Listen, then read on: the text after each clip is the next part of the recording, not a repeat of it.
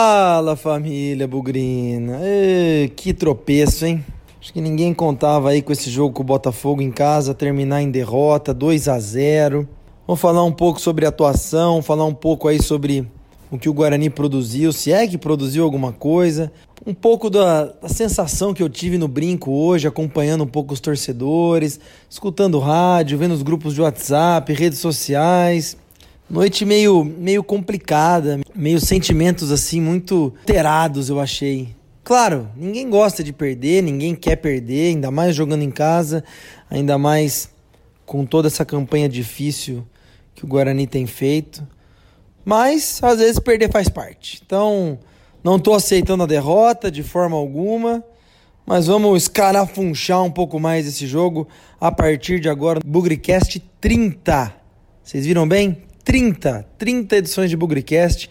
Muito obrigado aí ao Léo, Vitor Rede, o Matheus, a todo mundo que ouve, que a gente troca ideia no brinco. Tamo crescendo, galera. Pena que hoje não dá para comemorar muita coisa dentro de campo. Bugrecast, o podcast da torcida bugrina.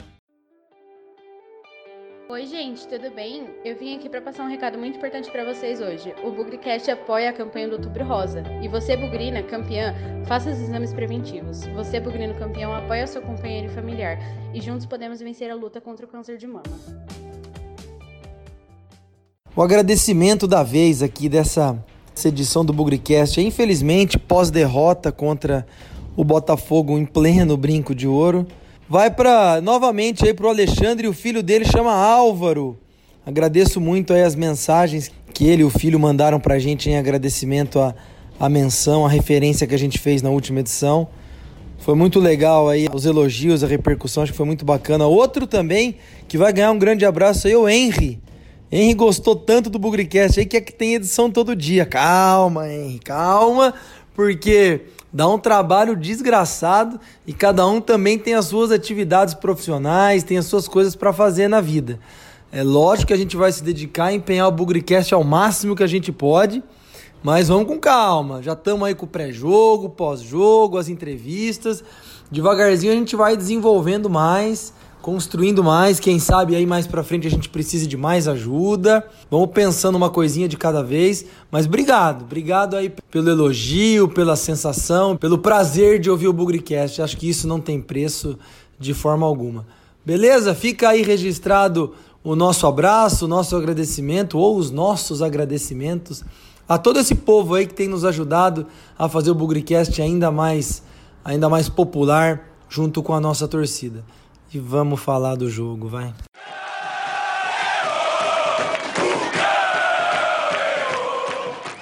Normalmente eu, quando vou falar de um jogo, eu tento construir um raciocínio que começa lá na preparação para a partida, é o que aconteceu antes, como é que foram os treinos, mas de verdade, gente, dessa vez não dá para fazer essa análise. O Guarani jogou na sexta e veio para esse jogo contra o Botafogo com três desfalques. Tá certo que dois já estavam fora do time, tanto o David quanto o Igor Henrique.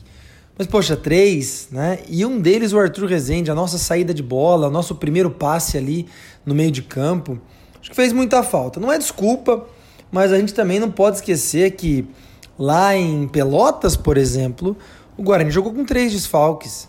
E foi uma atuação pobre. Foi a bola na trave do Michel Douglas no começo do jogo e mais nada. Inclusive o Guarani tomou gol lá em Pelotas que a arbitragem não deu. O que, que eu tiro de resumo disso tudo? Eu acho que a gente tem que tomar cuidado.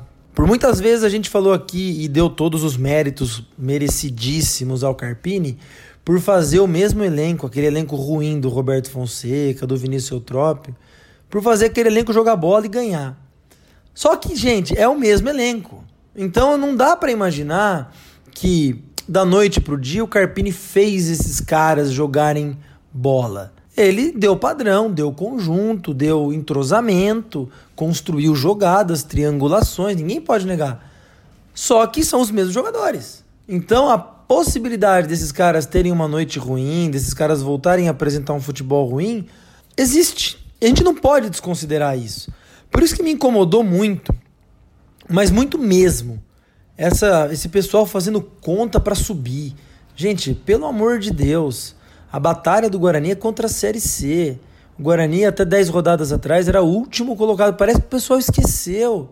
Era o último colocado, uma anos-luz de distância para o primeiro que escapava. E devagarzinho, nos jogos contra é, principalmente os adversários diretos, tirando lá o jogo com o Oeste, né? O Guarani foi somando ponto fora de casa, ponto em casa e foi saindo do atoleiro. A sensação que eu tenho é que o pessoal, boa parte da torcida, esquece que é o mesmo elenco, os jogadores com deficiências técnicas do primeiro turno. Muita gente está aí ainda. Não todos. Não tem Giovanni, não tem Xandão, enfim. Mas é muita coisa parecida ainda. O que eu quero dizer com isso? Calma, gente. Não vamos esquecer que esse time ele tem suas limitações e vai jogar no limite todos os jogos. Acho que o pessoal esqueceu que esse time estava lá embaixo e já estava vendo o Guarani como um candidato ao acesso. Acorda, pessoal. A nossa realidade é brigar contra a Série C. Não tô passando a mão na cabeça da derrota, não é isso. O Guarani jogou mal. A opção pelo Bruno Silva, na minha opinião, como volante, foi equivocada. Mas com toda a sinceridade do mundo, lógico que eu estou tentando fazer uma previsão do futuro, são mais importantes os próximos dois jogos. Cuiabá e São Bento são fora de casa? São, mas são dois concorrentes diretos na briga contra o rebaixamento. Ah, podia então perder do Botafogo? Não, não podia. Mas vai ser muito mais danoso para a campanha se a gente perder esses dois jogos para Cuiabá e para São Bento. Então daqui para frente é tática de guerra para esses dois jogos. O que a gente aprendeu nesse jogo com o Botafogo? o Botafogo marcou a gente bem pra caramba. O Guarani não teve chance durante o jogo. Inclusive, volto a dizer, aí o pessoal que não acompanhou a coletiva do Carpini, até sugiro acompanhar no Planeta Guarani, o Ortiz, ele repercute aí a, a entrevista coletiva. O Carpini foi extremamente ponderado e sincero. Falou, pô, os caras jogaram bem. Eu conversei com o treinador deles depois do jogo, ele falou, pô, comecei a acompanhar mais vocês aí, o jeito que vocês jogam tal, porque, pô, estão fazendo campanha boa. Isso é o futebol. O Guarani, que era o coitadinho saco de pancada lá em último lugar, passou a ganhar jogos e chamar a atenção dos outros. Agora, eles vão encontrar jeito de ganhar da gente. Vão ver nossas deficiências, explorar onde a gente não tá bem. Isso é competitividade, isso é futebol. Três desfalques, acho que a gente ficou, além de mais exposto, a gente ficou com um pouco repertório. Não adianta, o nosso time é forte com aqueles 11 titulares. O restante é o mesmo elenco, são os mesmos jogadores. Então, por favor, eu vejo muita gente falando que o Clever é frangueiro. O Clever tem, tem limitação, como todo mundo tem.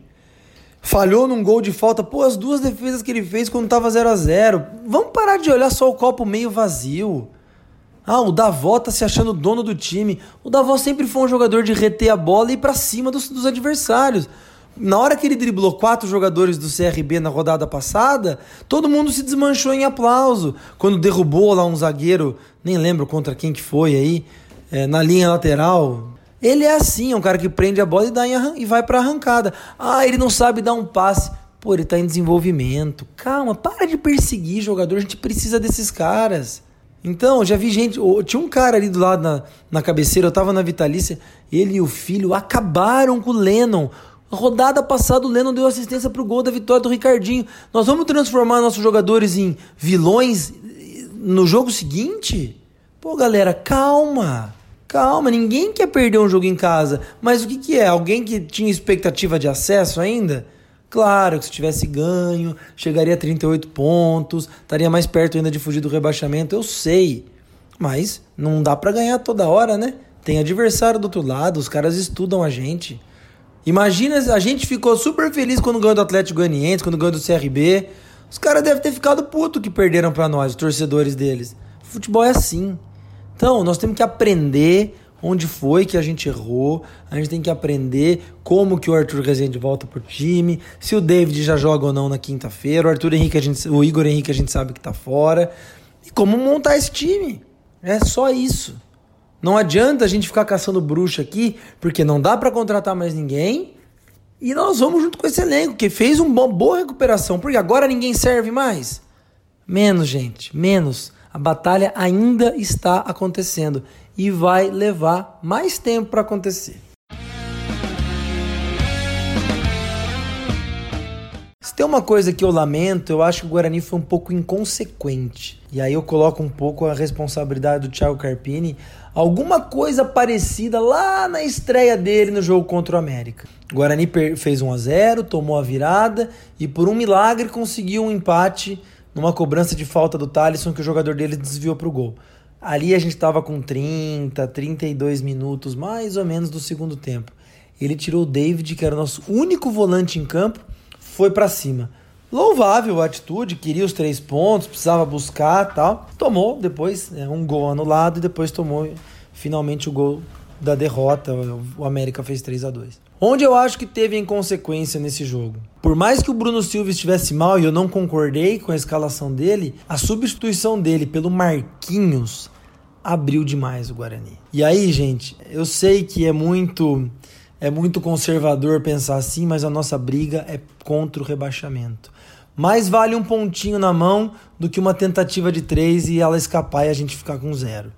Acho que o Carpini trocou, ele não tinha 10 minutos do segundo tempo. E isso expôs demais o Guarani. Se o Bruno Silva não tinha muitas condições físicas, trocasse pelo Marcelo, trocasse um volante por outro. Mas o Marquinhos vinha de lesão, Todo mundo sabe que o Marquinhos tem uma condição física horrível. Poucos times no Brasil aceitariam o Marquinhos com as condições físicas que ele tem hoje, problemas musculares, enfim, balanço de força no corpo, enfim, coisas não são de um jogador profissional. Mas já que nós aceitamos e ele vinha de lesão, não sei se ele foi a melhor escolha.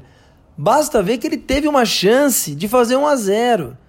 E talvez a falta de ritmo, a falta de força, a falta de equilíbrio muscular tenha feito ele perder aquele gol enquanto ainda estava 1 a 0.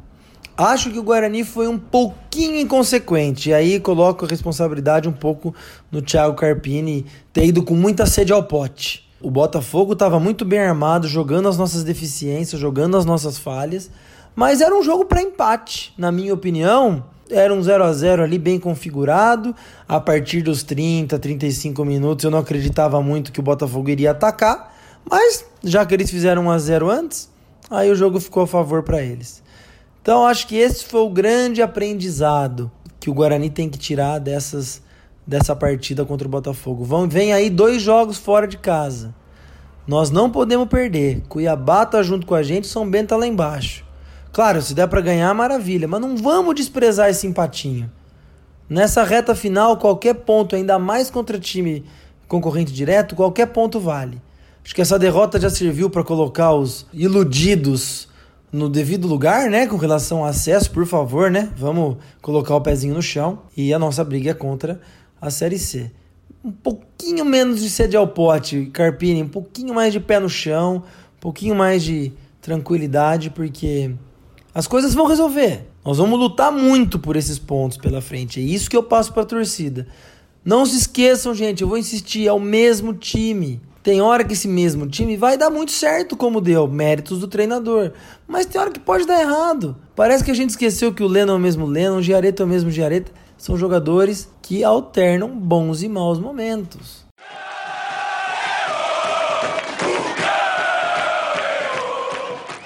Outra coisa que eu quero destacar no jogo aqui, que arbitragem, hein, gente? O que que é isso? Umas vantagens que não existiam, umas faltas atrasadas, e não só contra o Guarani, não. Acho que o Guarani teve muitas, muito mais lances controversos da arbitragem do que o Botafogo.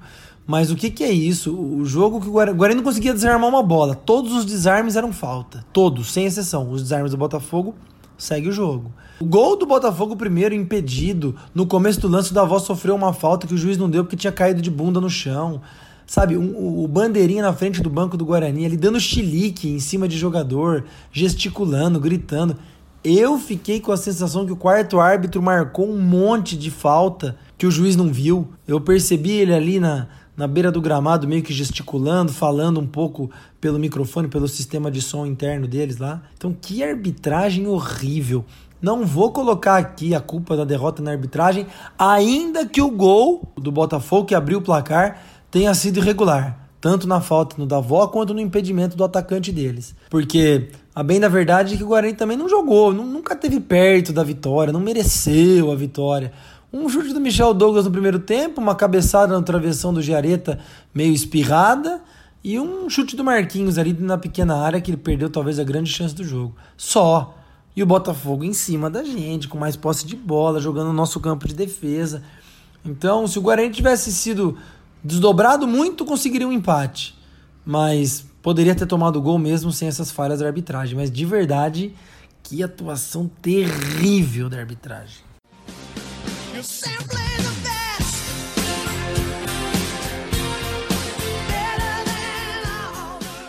E o Bola Cheia de Guarani 0, Botafogo 2. Vocês podem me criticar à vontade, me xinga. Aí, ó, arroba Bugricast, arroba Lucas Pezão.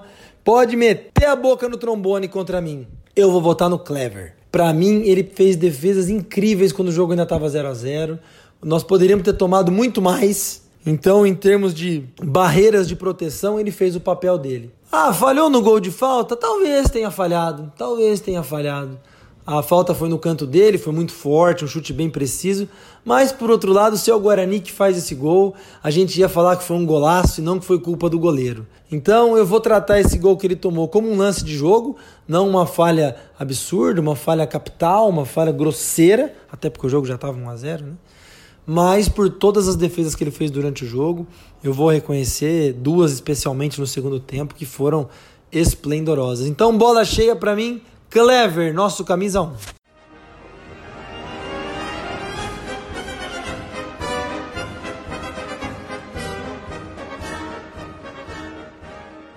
E o bola murcha, podem me xingar de novo, hein? Eu não vou dar bola murcha como uma crítica, uma perseguição, uma ofensa, mas porque eu achei que falhou. Falhou nas escolhas, falhou nas decisões, nas trocas. Eu acho que uma parte da derrota de hoje não vou dizer a maior dela, mas uma boa parte eu acho que ela está acreditada ao Carpini. E ok, da mesma maneira que ele foi reconhecido por tudo que ele fez em outros jogos de positivo. Agora eu acho que ele precisa refletir e entender as decisões que ele tomou. Um técnico novato, está começando agora. Mas a escolha do Bruno Silva não foi feliz no começo do jogo, mas já que escolheu, talvez poderia ter jogado melhor. E aí, tirar o Bruno Silva e colocar o Marquinhos, acho que abriu ainda mais o time. Acho que isso deixou o Guarani desprotegido e desorganizado. Vou remar contra a maré aqui, não vou criticar perseguir Davó, acho que ele fez uma partida dentro das possibilidades dele. Prendeu a bola, prendeu, mas ele é um jogador assim. Não vou criticar o Thalisson, que aliás tá bem abaixo, mas ok, tentou o que pôde. Crispim, muita firulinha, muito toque gracinha, gracinha, pouco produtivo, muito trotinho durante o jogo, trotinho pelo campo. Jogadores que não foram bem, mas hoje eu gostaria de dar um puxãozinho de orelha no Carpini e que ele possa refletir e tomar melhores decisões já na quinta-feira contra o Cuiabá.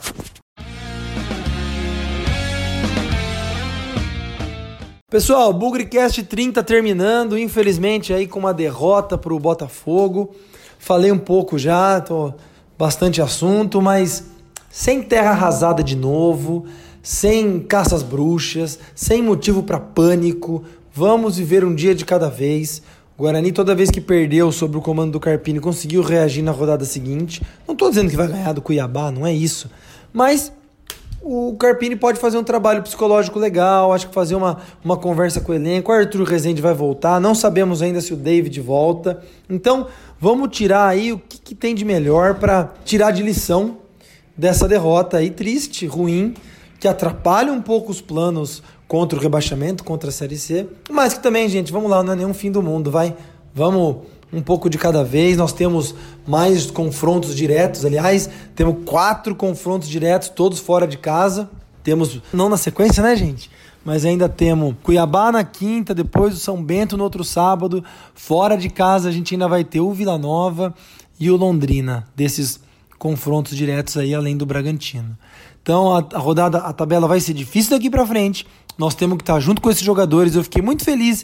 Teve uma parcela da torcida que aplaudiu os jogadores quando saíram após o jogo. Uma galera que cantou Bugrão e depois do jogo. O espírito é esse, galera. A luta continua.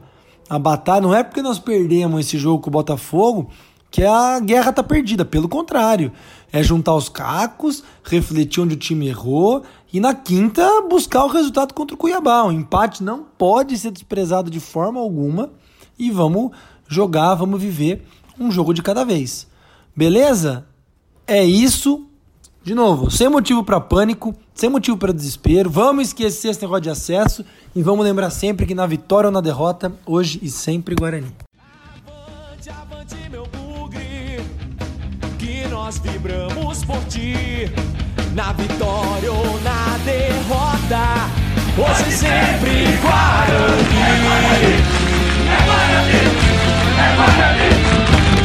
Ride of me.